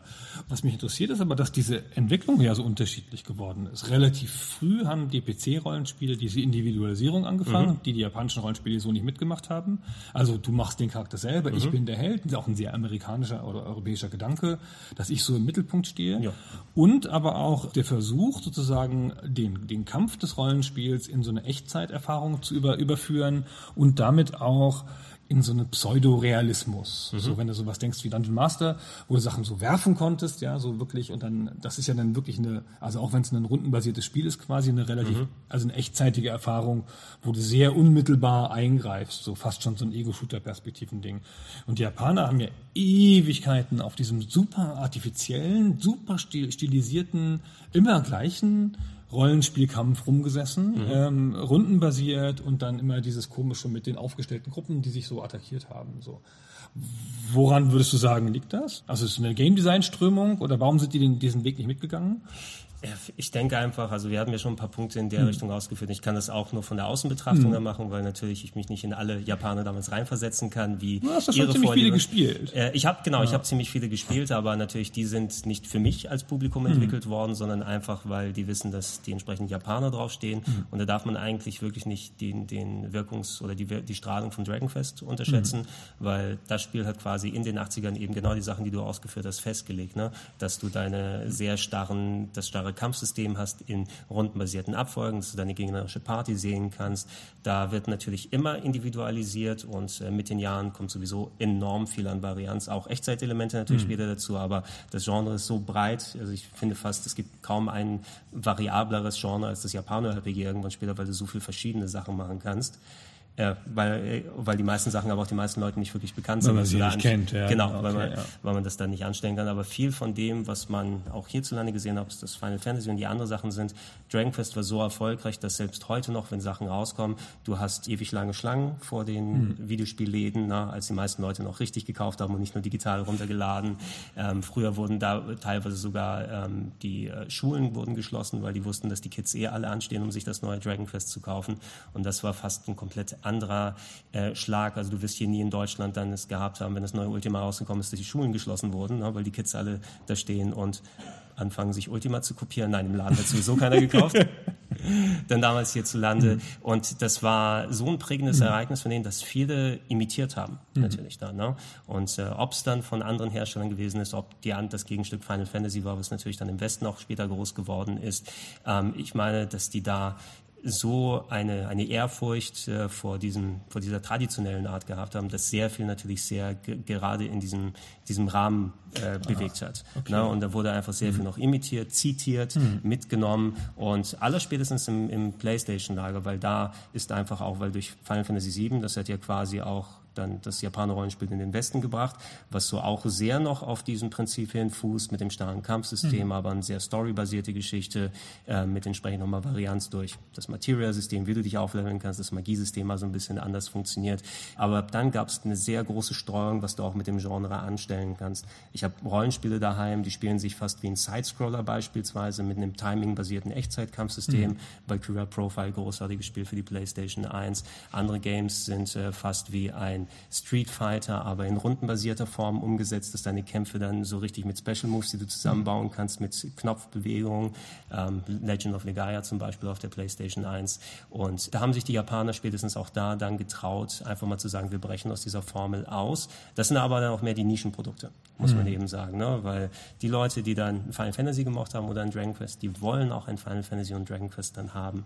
Ne? Und allerspätestens heute, weil du findest mittlerweile sehr wenig noch im rundenbasierten Format, mhm. äh, weil einfach ähm, mit den Geflogenheiten, wie sich Spiele heutzutage entwickeln und auch mit der Aufmerksamkeitsspanne. Du siehst ja auch am Remake von Final Fantasy VII, da ist ja auch nichts mehr rundenbasiert, ne, mhm. wie es kommt, sondern irgendwie fast schon mittlerweile mehr. Du kannst sagen, was das angeht, ist das Japaner-Rollenspiel jetzt in Mitte der 90er angekommen, weil das Kampfsystem mhm. von Final Fantasy VII Remake, das erinnert mich an Knights of the Old Republic, ganz ja, ehrlich. Genau. Ne? Ja, ja. Weil es hat dann sein, seine Echtzeitelemente, mhm. die du machen kannst, aber du kannst auch anhalten und bestimmte Manöver und Kommandos mhm. geben und äh, Slowdowns reinpacken. Und das hat mich sehr stark an die alten Bioware-Sachen erinnert, beispielsweise. Das ist so ein klassisches Ding, finde ich, dass, dass also die Spieleentwickler kennen sich natürlich untereinander und beobachten sich gegenseitig und es kommt ganz oft vor, dass halt ein, Genre erfunden wird oder irgendeine Strömung anfängt mhm. und dann hat es, keine Ahnung, so ein Spiel hat halt 50 Elemente oder Features oder irgendwas und dann klopft das erste Spiel, klopft die ersten 25 fest. Und dann kommt das neueste, nächste Spiel, das dann noch, noch popularisiert, das Genre vielleicht und so, dann steht die ganze Formel irgendwann. Und so ein bisschen war es ja in der Echtzeitstrategie mit, mit Dune und, ähm, also mit Dune 2, mhm. das halt schon einfach grundlegende Sachen festgelegt hat und dann gab es noch ein paar Verfeinerungen mit C&C und Warcraft. Mhm. Und so war das mit Dungeon, äh, mit, äh, mit, mit Dragon Quest auch ein bisschen. Mhm. Ne? Mhm. Da gab halt, gab's halt den Über, dem übermächtigen Vater sozusagen, der die Regeln festgelegt hat und dann wollten die Leute immer mehr davon haben und alle die davon abgewichen sind, hatten das Risiko, dass sie ihre, ihr Publikum irritieren mit einem neuen Feature. Ja, das gab ja dann, also als es dann bei der Echtzeitstrategie, um das einfach mal so als, als Parallelding mhm. aufzumachen, ja, als es dann halt Spiele gab ohne Basisbau, ja, das ist, sind, sind die Redakteure ganz schön steil gegangen. Gott, ja, was Gott, ist denn Gott. das hier? Ja, Basisbau, hier, Echtzeitstrategie muss Basisbau drin sein. Das muss drin Jetzt sein. Jetzt ist keine Echtzeitstrategie mehr. Genau. Ja. ja, also als, als jemand, der eben, ich bin kein. Fan von Echtzeitstrategie, mhm. habe die Sachen aber trotzdem ein bisschen mitgenommen, mhm. einfach des Interesses halber. Ich kann mich an die vielen Klone von C&C erinnern mhm. damals. Crush, Kill and Destroy. KKND. KKND, ja, genau. wie sie alle heißen. Ja. Ähm, Z kann man vielleicht auch noch mit rein, wobei das ein bisschen das was anderes war. Das war anders, ja, ja, das war schon fast mehr wie Alarmstufe Rot 2, dass du mehr so auf den Helden dann gewesen bist. Ja, ne? genau. so Tanja, und es hatte, keinen, es hatte keinen Basisbau. Es hatte keinen Basisbau, also, aber das, genau, das sind solche Sachen, da weiß ich im Detail mhm. nicht so genau drüber mhm. Bescheid, aber da kann ich mir auch eben sehr genau vorstellen, dass du da sehr viel hattest, was an C und C angelehnt war, weil mhm. es der Branchenprimus war, weil es das Spiel war, an dem sich jeder gemessen hat. Ähm, immerhin hattest du aber, denke ich mal, gerade im PC und Computerlager Lage, da viele Computerspieler einfach an so eine Varianz gewöhnt sind und du nicht mhm. unbedingt immer nur den einen Leitfaden brauchst, dass du trotzdem noch mal ein bisschen was mitnehmen kannst. Total Annihilation, ne, weiß ich, das mhm. ist zum Beispiel auch sehr, sehr groß und beliebt gewesen ist damals zu der Zeit. Leider kenne ich mich mit dem nicht so gut aus, um zu sagen, wie glaube, weit es weg war. Ich glaube, es war, es war, schon ziemlich weit weg, aber ich glaube, es war nicht so groß, wie man immer gedacht nee. hat, weil es halt so ein Freakspiel war. War, war es mehr das Fanspiel, so im ja. Nachhinein sagt man, das war das Geil, aber es haben nicht so viele gezockt auch damals. Ein Kritikerspiel. Auch ein Kritikerspiel so ein genau, bisschen. Ja, Na, aber ja, ich habe es immer von außen so ein bisschen mhm. betrachtet, hatte immer das Gefühl, dass im PC-Lager du natürlich deine Klone auch hast. Natürlich mhm. selbstverständlich, mhm. jeder will sein eigenes C und C und andere Geschichten haben, aber natürlich, dass du zumindest dann das Interesse da geweckt hast. StarCraft ist da auch ein sehr gutes Beispiel. Ähm, StarCraft war somit das beliebteste Spiel, was ich bei mir im Internetcafé hatte, selbst wenn es mhm. uralt gewesen ist von 98 damals zu der Zeit. Aber das haben die Kids und Jugendlichen bei mir bis ins Jahr 2009, 2010 immer noch regelmäßig gespielt. Selbst wo StarCraft 2 schon mhm. draußen gewesen ist. Und das ist ja auch ein recht traditionelles Spiel im Nachhinein, muss man eben sagen. Ne? Ja, also genau. Strategiespiel. Genau, es hat nur ein bisschen iteriert und poliert auf der Form, genau, aber halt ja. perfekt. Es, war, es war das Perfektionierte sozusagen, oh, wie ist die Balance ja. zwischen den drei Rassen da, wie kannst du die. Matches da aufbauen, dann hast du auf einmal eine ganze Szene, die sich auch im asiatischen Bereich aufgebaut hat, ne, als da noch die großen StarCraft-Turniere gewesen mhm. sind. Und ich kenne mich zum Beispiel gar nicht in MOBAs aus. Ne? Mhm. Also League of Legends und wie sie alle da heißen. Also ich habe ja, schon nach League of Legends weißt du nicht mehr weiter. So. Da gab da, nee, da, da gab's eins, weil es ein Konkurrent war, aber das ja. äh, mittlerweile komplett weg ist. Ich meine nicht Dota, sondern ich meine, es war früher League of Legends. Heroes of the Storm gab's Heroes noch. of the Storm, das, das, dritte quasi. Das Blizzard, genau, aber genau. irgendeins, wo, wo man dachte, eventuell schlägt das parallel noch irgendwelche ja. Ich habe keine Ahnung mehr. Also aber das sind doch auch Varianten eigentlich von der Echtzeitstrategie. Ne? Ja, das, war genau, doch, das war doch einfach nur die Warcraft 3 Mod. Die genau, das ist die Warcraft 3 Mod und das ist so reduziert auf, eine, auf die Kampfmechanik und ohne den Basisbau und mhm. halt in diesem, diesen Lane-Sachen. Finde ich ganz interessant. Das ist so ein typisches Ding gewesen bei den MOBAs, dass sich das so in so Layers einsortiert. Es gab halt League of Legends. Das mhm. war so das, das erste große, die Popularisierung nach den Mods. Und das war nicht so besonders gut, aber es war halt da und hat was neu gemacht. Und dann mhm. gab es eins drüber, nämlich Dota, sozusagen, was einfach für Expertiger, für Freaks war, für Fans und irgendwas. Und dann gab es eins drunter, nämlich Heroes of the Storm, weil mhm. Blizzard nämlich die übliche Methode gemacht hat und zu sagen, so, wir machen das jetzt nochmal in einfach, mhm. damit das alle spielen können. Und das hat erstaunlicherweise nicht funktioniert für, für Blizzard. Das erste Mal, dass ihnen das fehlgeschlagen ist, dieses Konzept. Und dann waren es halt sozusagen im E-Sport nur noch zwei und dann kamen noch welche dazu und wieder auf und so. Man sieht es auch ein bisschen einfach, dass so viele Leute versucht haben, als World of Warcraft richtig hm. losgegangen ist. Ne? So viel war sehr, sehr stark imitiert. Man hat versucht, das nächste World of Warcraft zu machen, aber wozu World of Warcraft ersetzen, kann man sagen. Ne? Ich kann mich an das, an das mhm. Herr der Ringe MMO erinnern, was so Ende der 2000 Es war nicht schlecht beispielsweise, mhm. aber soweit ich mich erinnern kann, war es ja auch versucht auf ähnlichen mhm. Faden zu wandeln. Ich glaube auch dann eher, wenn du schon so ein übermächtiges Spiel hast oder etwas, wo einfach die Strahlkraft so stark ist, dass du da wenig wirklich bieten kannst, wenn du versuchst, da zu konkurrieren, musst du eher eine Alternative bereitstellen und dann finden äh, da entweder deine eigene Nische oder deinen ganz eigenen Bereich. Selbst wenn es das gleiche Genre ist, machst du aber genau, nicht genauso gleich mhm. wie World of Warcraft. Das ist was, was heutzutage zum Beispiel funktioniert. Also wie gesagt, ich bin kein Multiplayer-Spieler und ähm, ich spiele auch keine MMOs im Grunde. Mhm. Ich habe in meinem Leben vielleicht zwei, drei Stunden World of Warcraft gespielt, um da mal reinzuschauen. Ne? Weil sowas auch mich nicht reizt. Wirklich ganz groß. Wie man es überhaupt anfangen kann, das, ohne, ohne drin zu bleiben, wie wir alle. Ich, sag, ich bin aber auch sehr, also was solche Sachen angeht, sehr unsozial. Ja? Mhm. Ich vermeide das Wort asozial, weil es wieder was anderes dann wieder zusammenpackt. Aber ich spiele nicht gerne in solchen Welten mit anderen Leuten mhm. gemeinsam zusammen und oh, jetzt schon wieder eine Instanz, wo ich mir dann zusammenspielen muss. Wenn ich so ein MMO Solo spielen könnte, ohne dass ich mit irgendeinem da draußen interagieren müsste, das wäre mega geil, weil ich glaube, auf die Spiele hätte ich voll Bock. Naja, World of Warcraft lässt sich ja nun echt Solo spielen. Ja, ja, ja, ich weiß, zu, zu gewissen Arten natürlich schon, ja, aber ich, ich äh, bin eben nicht so, mhm. ich lasse mich nicht wirklich mhm. in solchen Sachen fallen und ich empfinde das fast schon mehr als Arbeit dann irgendwann. Mhm.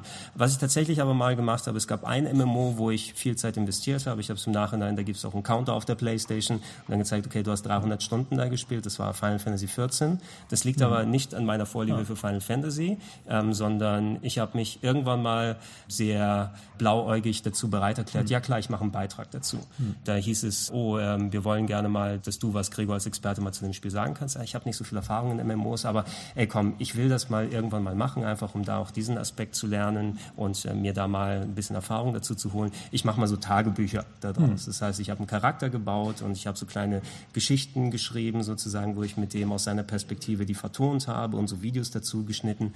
Das Ding war, um die Story bei Final Fantasy XIV dann zu spielen, das schon nach dem Reboot gekommen ist. Das ist ja auch berühmterweise zuerst gescheitert und wurde nochmal komplett neu aufgebaut.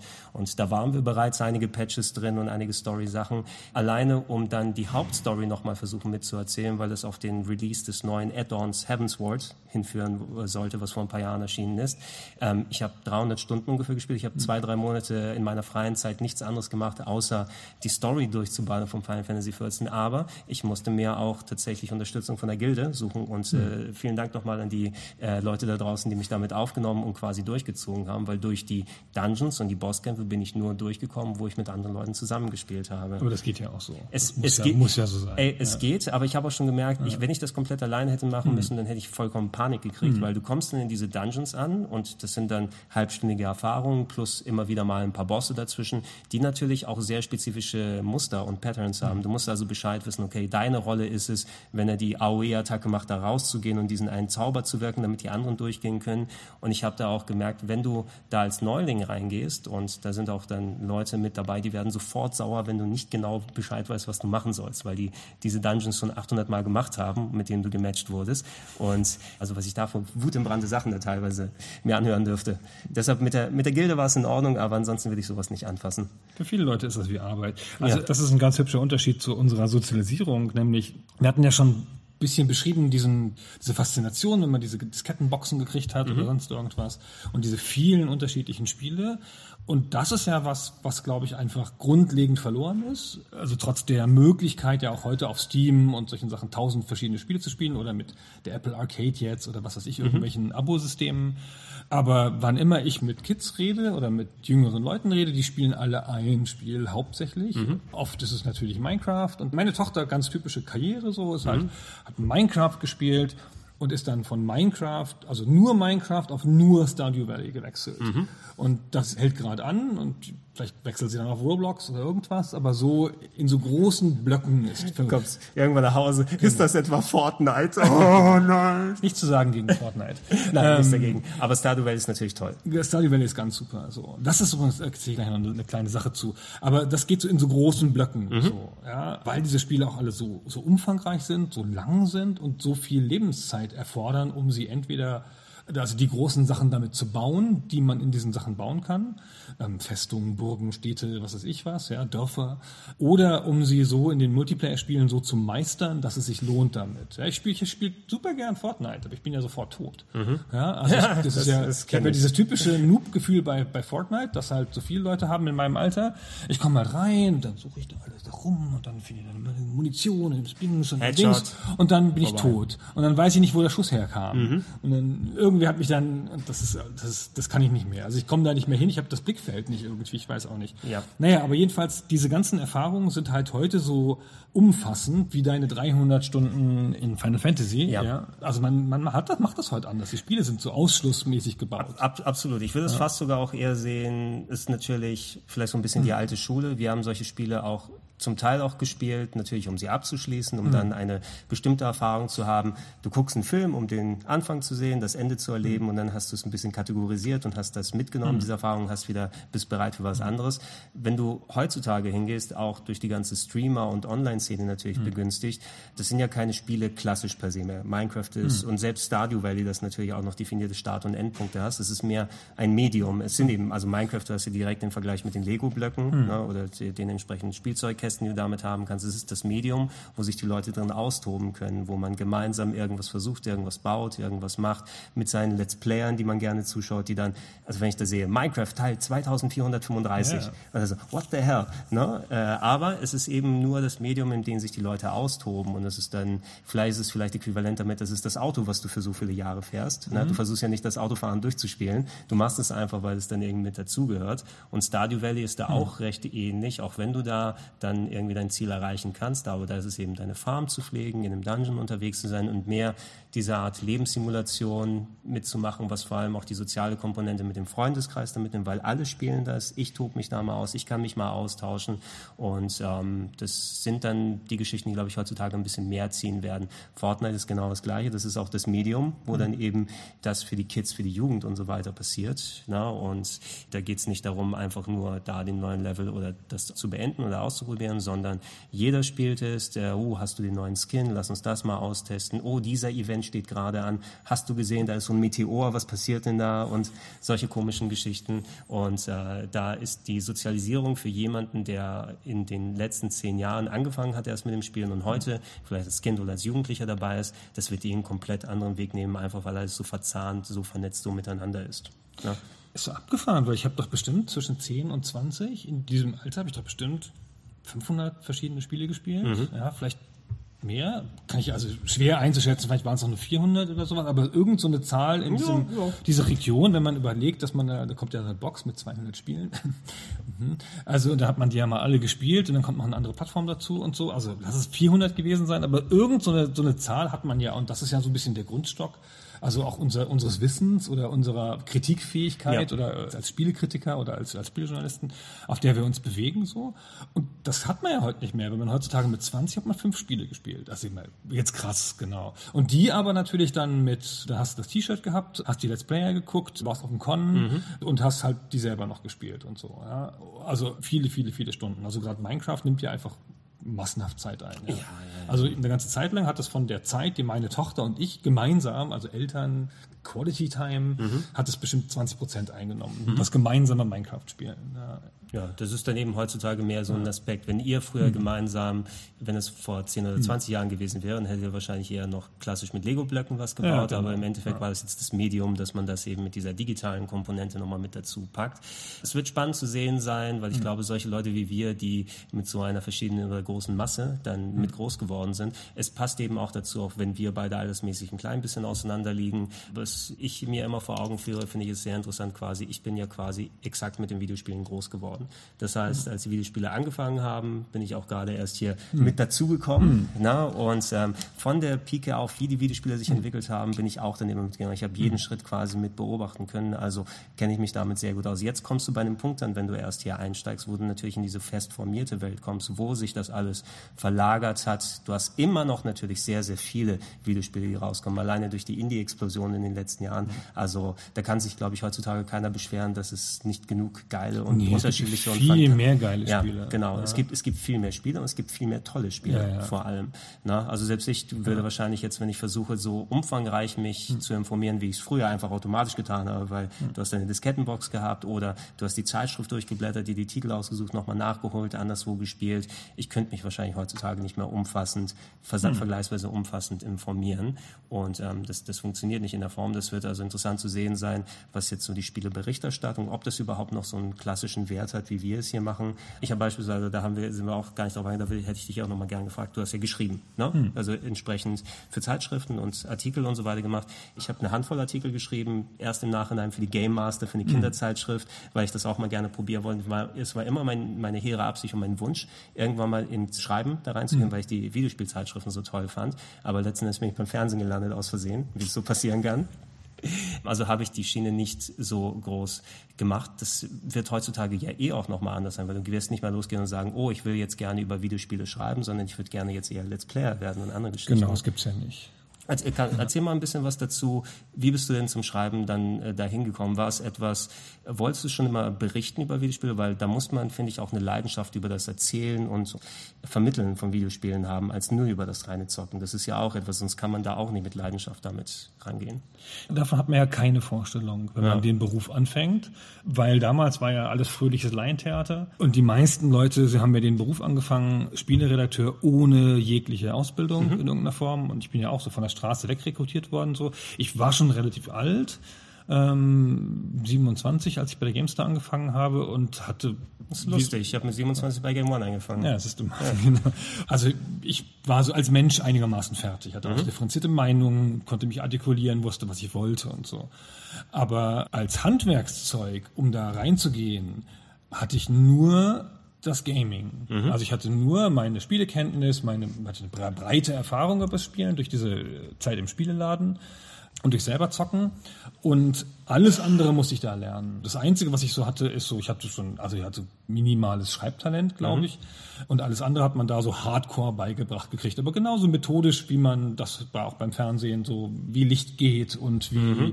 Ton geht und ne, wie man einen Beitrag strukturiert und so so wurde das beigebracht. So. Und ich, das hatte ich so nie auf dem Schirm gehabt vorher, dass man ja auch schreiben muss. Kam da sehr vom Spielen und vom Beurteilen, so, ja, weil ja. viele Leute wollen ja gerne beurteilen. Das traut sich jeder zu, so, ist aber sehr schwer, wie wir wissen. Eine ja. Meinung habe ich. Ja, genau, ja. ja. Und ich dachte, man kommt mit dem Beurteilen da ziemlich weit, so. Und dann war es, war es sehr anstrengend, so. Ja, ähm, Genau, aber ich hatte nie das sozusagen als klares Ziel, damit Geschichten zu erzählen. Das war für mich eher anfangs wie ein Beruf so. Und ich habe dann darin so meine, meine Nische gefunden oder meinen Weg, so nach, nachdem ich da den Gulag überlebt hatte. Mhm. Und äh, du hast aber trotzdem dann auch ja dann weitergemacht in der mhm. Richtung, weil du eben dann herausgefunden hast, ey, ich kann mich da auch entsprechend vernünftig ausdrücken. Und für mich war es zumindest, also meine Erfahrung, also die Erfahrung teile ich tatsächlich mhm. in der Richtung, weil ich bin eben mit auch 27 erst quasi mhm. zu dieser ganzen Berichterstattungssache gekommen. Ich habe während meiner Uni-Zeit, also Ende der 90er, angefangen, weil ich so viel Bock drauf hatte, auch gerne mal meine Meinung feilzugeben mhm. und mal ein bisschen was äh, so zu kategorisieren. Ich habe auch irgendwann mal angefangen, tatsächlich so Listen mir zu machen, was die Spiele sind, die ich habe, welche Wertung ich denen geben ah. würde und sowas. Äh, einfach, weil das auch irgendwie hm. so, so zusätzlich zum Hobby für mich hm. dazu gehört hat. Ähm, ich habe angefangen parallel zum Studium und dann ja hauptsächlich, weil ich nicht mehr so viel studiert habe, weil es nicht ganz so mein Ding gewesen ist, äh, mir eine Website zu machen, den RPG Heaven, wo ich dann mhm. angefangen habe, über meine Lieblingsspiele zu schreiben und ich gebe mal eine Prozentwertung und ich suche einen Screenshot raus, weil es damals im Internet auch nicht so wirklich viel gegeben hat in der Richtung, in mhm. Deutschland gar nichts in der Art und ähm, so, wenn ich heute auf meine alten Texte gucke, ist alles grausam, ist alles mhm. grauenhaft, aber man braucht es natürlich, um sich mal ein bisschen ja. dann nach und nach, ist, du, du würdest kein vernünftiger Autor sein können, wenn du nicht alle halbe Jahre deine alten Texte siehst und sagst, das ist grauenhaft, das könnte ich heute viel besser, das würde ich heute auch nochmal anders machen. Ähm, und äh, ich habe dann auch für mich gemerkt, weil ich das auch gerne einfach hobbymäßig gemacht habe. Ich habe, bevor ich angefangen habe zu arbeiten bei Game One, weil das die Gelegenheit war, ich wollte immer mal irgendwann in den Süden ziehen und zu einer Zeitschrift oder mhm. sowas hingehen als Hamburger Kind, aber da muss man genug Rücklagen haben, um sich das leisten zu können. Ähm, zum Glück, dass in Hamburg die Redaktion dann Leute gesucht hat und ich zumindest von Foren her eine Handvoll von den Leuten kannte, dass sie mal gesagt haben, ey, ich könnte gerne mal vorbeikommen, ich mache seit zehn Jahren hier Videospieltexte hier und so weiter, mal sehen, ob das funktionieren kann oder nicht. Und letzten Endes bin ich genau in diese Schiene reingerutscht, wo ich in diesen Clownhaufen reingekommen bin, wo Leute dann, die kamen noch natürlich eher aus dem Zeitschriftenbereich, dass die zumindest ein bisschen Erfahrung hat, aber keine Ahnung von Tuten und Blasen mit der Fernsehproduktion. Du hast gesagt, Licht setzen, hm. wie ist ein Beitrag strukturiert, wie kannst du O-Töne aufzeichnen, wie kannst du ungefähr einen Flow reinbringen, was kannst du an Informationen reinpacken. Das sind so alles Sachen, die ich da erst gelernt habe. Es war so mehr, ich habe mich ein bisschen darauf vorbereiten können durch meine Texte, aber es war komplett was Neues ins Wasser schmeißen und guck mal, ob du da richtig hm. überleben kannst. Und dann für mich gelernt, hey, ich mag nicht nur das Spielen an sich, sondern das Berichten über Spiele, das Reden über Spiele. Das, also das ist ja auch ein Resultat, was wir hier gerade daraus machen. Man muss auch so dieser Schlag Mensch sein, der dann hm. Bock auf diese beiden Sachen hat ne, und merkt, dass man beides einigermaßen gut kann oder dass man sich darin ausleben kann.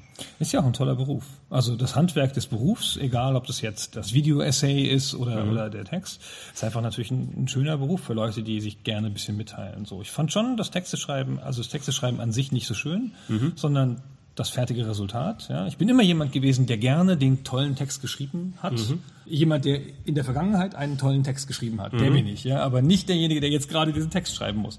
Das fand ich immer sehr nervig. Mhm. mhm. Aber das ist ja bei essayistischen oder bei stärker formatierten Videoformaten, Videosachen, schreibst du auch einen Text vor, oder nicht? Einen Sprechtext vor, oder? Ah, nee, bei Game One nicht, ne? Da Ey, wird dann improvisiert. Ganz ehrlich, ganz ehrlich, mittlerweile schon, früher ja. nicht. Ah, nee, ja. habt ihr früher frei gesprochen dann? Äh, Im Nachhinein, wir haben immer so eine grobe Idee gehabt, wo der Beitrag hingehen soll, mhm. speziell. Und ich habe Treatments geschrieben, also gesagt, hey, das möchte ich vermitteln, in diese mhm. Rolle soll es hingehen. Und da wir auch noch Einspieler gedreht haben, also mhm. Kollege Simon verkleidet im Pantherkostüm springt vom Baum oder keine Ahnung, mhm. was da passieren soll. Und dann zerfleischt er den Witcher. Mhm. Äh, je nachdem, also solche Sachen haben wir dann gescriptet und dann gedreht und so weiter. Aber meist habe ich mich dann versucht, irgendwie so hinzuführen. Ich habe im Nachhinein den Text geschrieben, was natürlich absoluter Kokolores ist. Mhm. Denn wenn ich heutzutage sowas mache, würde ich mir einen Text vorschreiben, wenn ich so mhm. einen stringenten Beitrag machen muss. Ich bin mittlerweile aber dazu übergegangen, ich schreibe mir für mich persönlich tatsächlich gar keine Texte mehr, sondern ich mache das fast podcastartig, muss man sagen. Also wenn ich ein Review daheim mache, ich habe ein Spiel gespielt und ich möchte jetzt ein Video-Review dazu machen. Ich habe mein Setup daheim, ich weiß grob, vielleicht schreibe ich mir zwei, drei Punkte auf, über die ich reden möchte. Ich mache das Mic an und sage erstmal, hey, Begrüßung, das ist das, worüber ich reden möchte, das, das. Satz gefiel mir nicht, ich wiederhole den vielleicht zwei, dreimal, aber so mache ich das peu à peu, bis ich ungefähr meinen Beitrag habe, der fertig ist, ohne mir was vorgeschrieben zu haben. Es funktioniert für mich tatsächlich besser mittlerweile, weil dann habe ich so, ein, äh, so eine Aufzeichnung in einer Stunde fertig, anstatt, wenn ich schreiben würde, bin ich mir sehr sicher, dass ich drei, vier Stunden da sitzen würde, an jeder Formulierung dann hänge und dann Sätze umbaue. Ah, das ist redundant, das habe ich da schon gesagt. Oh, ich dopple mich hier mit der Formulierung. Und das ist zum Beispiel eine Entwicklung, die ich für mich persönlich mhm. gemacht habe mittlerweile. Ich finde es auch total schwer für Video zu schreiben. Also ich finde es viel, viel leichter zu schreiben fürs Lesen, mhm. weil das Lesen verzeiht viel. Ja? Man kann relativ leicht auch komplexe Texte lesen. Mhm. Aber komplexen Texten zuhören ist halt scheiße. Das heißt, du musst das sehr auseinandergedröselt, sehr klar den Gedanken haben und so. Ist mir immer sehr schwer gefallen, ja, Texte zu schreiben. Ich dachte auch, oh, ich habe Texte hm. geschrieben für eine Webseite. Ich habe für mich, denke ich, oh, ich habe schöne Reviews geschrieben, die dann im hm. Internet waren. Internet hat keine Limitierung, was Texte hm. angeht. Du musst Punkte nicht so wirklich präzise rüberbringen, sondern kannst erstmal darauf hinarbeiten. Ellenlange Mega-Reviews würde heutzutage eh keiner mehr lesen, hat man trotzdem damals fertig geschrieben fürs Internet. Da habe ich gelernt, tatsächlich mich kurz und knapp fassen zu müssen wenn es nötig ist, aber zum Beispiel schauen, wo kann ich es mir mal erlauben, ein bisschen ähm, weiter mit einem Punkt auszugehen, wie lang darf mein Beitrag sein, so Regeln, wie du da gerade genannt hast, der im besten Fall soll ein Satz nicht länger als 12 oder 15 Worte sein, weil mhm. dann kann man den auch nicht vernünftig sprechen und die Leute können beim Zugucken den ich aufnehme. Es war eine sehr äh, interessante und, und wirklich auch wichtige Erfahrung, mal so diese ganz wirklich professionelle Seite mitzubekommen und zu lernen, ähm, um zu wissen, wann man sie über den Haufen wirft mhm. und wann man eher in die andere Richtung dahin geht. Ich würde, also ich, ich habe zum Beispiel auch nicht nur bei Game One ähm, gearbeitet, sondern einige Jahre später bin ich da rausgegangen und habe meine eigene TV-Sendung für Servus TV gemacht, Red Bull Play. Also Red Bull, Servus TV gehört ja alles der, der gleiche Laden. Mhm. Das war quasi Game One auf Englisch. Und dann habe ich auf einmal angefangen, englische Texte zu schreiben und genau in der Form. Und das war auch etwas erstmal einen abgebrochen. Wie soll ich jetzt einen Beitrag in Englisch komplett mhm. schreiben und den dann vertonen lassen? Aber es sind Erfahrungswerte, die ich mitgenommen habe, wo man daraus ableiten kann. Und heutzutage mache ich eben alles nochmal viel anders, ist aber alles sehr davon informiert, dass ich all diese stringenten Formen mitgenommen habe. Ja, wenn man es gelernt hat. Ne? Das ist ja. ja schon, also mal eine klassische Ausbildung und wenn es nur Learning by Doing ist, ist schon für diesen Ich habe erfahrenen Leuten zugeschaut. Ja, ja, ja. Aber also, man hat es ja auch bloß so gelernt, aber ich finde halt, es ist ganz schön erstaunlich, wenn man jetzt so YouTube guckt, wie viele Leute so ohne formelle Ausbildung, die einfach aus der Uni kommen oder sowas, mhm. mit was für exzellenten Formaten die um, um die Ecke unglaublich, kommen. Unglaublich, was da gutes Zeug ist, ja. Und da sind ganz oft Leute, die haben einfach Skills, die ich nicht habe. So, die können halt einen 30-seitigen Text schreiben und den vorlesen. Ich kann ja nicht vorlesen was für ein krasser Nachteil in meinem Beruf. Ja, ich kann nicht, also ich kann, wenn ich den Text schön geschrieben habe, kann ich ihn nicht vorlesen. Ich kann halt okay frei sprechen, ja, das, das geht, aber ich kann nicht vorlesen, ey. Und dann manchmal habe ich bei ein paar Podcast-Sachen für mhm. Christian mhm. was vorlesen müssen, so einen Satz, den er vorgeschrieben hat. Also bei so einer Interviewvertonung sozusagen mhm. den Gegenpart zu sprechen. Und das hört sich an, also wie von so einem Amateur, so. Ja, und ich habe halt, keine Ahnung, hunderte Stunden Audioerfahrung.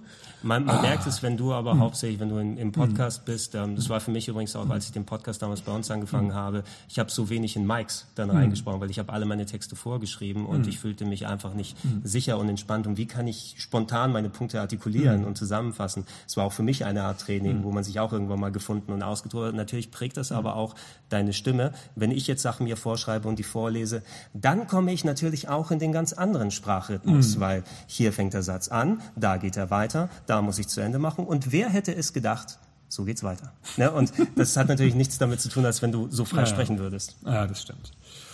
Das stimmt. So, hier ist gar keine Audience Participation vorgesehen. Jetzt gehen die 2000 Leute ohne Fragen wieder weg. Ja, also aber, es, aber bei 12.000 Leuten hier ist es auch okay. Ja, ich. was soll man no? machen? Ja, was soll man, können ja auch nicht alle drankommen und so. Ja. Genau. Dann ähm, erstmal dir vielen Dank ja, ja für die Bereitschaft zu diesem Gespräch. Und, danke, ähm, danke für die Einladung. Ich hoffe, dass es das nächste Mal nicht wieder so viele Jahre dauert. Das können wir gerne bei Zeiten okay, nochmal machen, weil das war jetzt fast angeschnitten. Also mal, wir wollten ja, einfach nur mal genau. grob in unserer Vita mal ein bisschen genau. rumgehen und ein bisschen die Unterschiede zeigen. Ich glaube, wenn man irgendwas resümierend rausnehmen möchte mhm. aus so einem freien Gespräch, ist es eher, dass man natürlich unterschiedliche Pfade gehen kann. Mhm. Aber letzten Endes ist das ja auch von Individuen abhängig. Ne? Also unter anderen Voraussetzungen hätte es genauso sein können, dass du den Video- und Computerspielepfad gegangen bist, den ich gegangen wäre. Mhm. Und ich hätte genauso gut in deiner Vita dann sein können. Ja, man hat ja auch noch in die anderen Bereiche reingeschaut. Das macht ja der Beruf. Ja? Ja, man ist ja nicht so pur, wie man, wie man gewesen wäre, wenn man es nur privat gemacht hätte. Genau. genau. So, dann vielen Dank euch fürs Zuhören. Vielen Dank allen, die da vielleicht draußen noch zuhören. Und vielen Dank an die Mac, auf ja. deren Podcast-Area wir gerade aufgetreten sind. Vielen Dank und bis zum nächsten Mal. Ciao, ciao.